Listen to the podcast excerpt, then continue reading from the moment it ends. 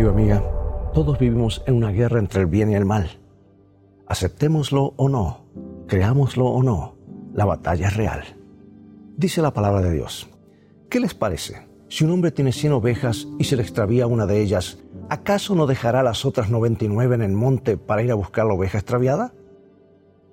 Louis Pasteur, el famoso bacteriólogo francés que descubrió que la mayoría de las enfermedades eran causadas por gérmenes, vivía dedicado a la búsqueda de conocimiento.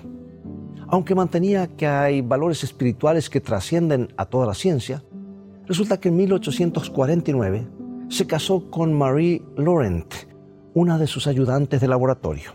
Tuvieron cinco hijos, tres de ellos murieron en la infancia. Diecinueve años más tarde, Pasteur sufrió una apoplejía por exceso de trabajo y quedó parcialmente paralítico. Y cuando la guerra franco-prusiana estalló en 1870, el único hijo de Pasteur, Jean-Baptiste, fue llamado al servicio de su país y se vio envuelto en la catastrófica derrota de Francia en Metz Pasaron semanas sin noticias del hijo y Pasteur dejó su ahora famoso laboratorio de París para buscarlo. Y a pesar de su parálisis parcial, se dirigió hacia el norte del país cojeando en búsqueda de su hijo. Sus caminos estaban obstruidos con soldados vencidos y desbandados.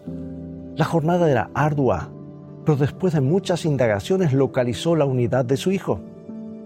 Entonces un oficial le dio la noticia más descorazonadora de los originales 1.200 hombres que componían la unidad, habían sobrevivido menos de 300.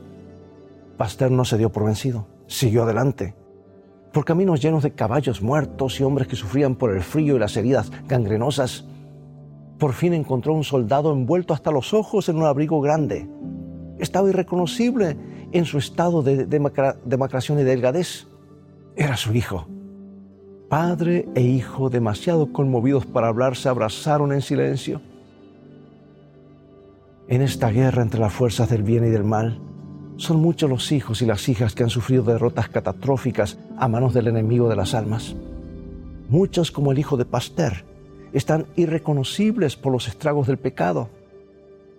Quizá algunos profesos cristianos o hasta algunos padres piensen que sus hijos están fuera de toda esperanza pero aunque ellos se olviden, el buen pastor, el Padre fiel, nunca se olvida.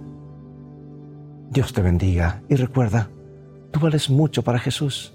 Él te ama más de lo que puedes imaginar. Y en el viaje de la vida, las cosas van a terminar bien si tienes a los principios de la Biblia como tu GPS y a Jesús como tu guía, porque esa es una mejor manera de vivir.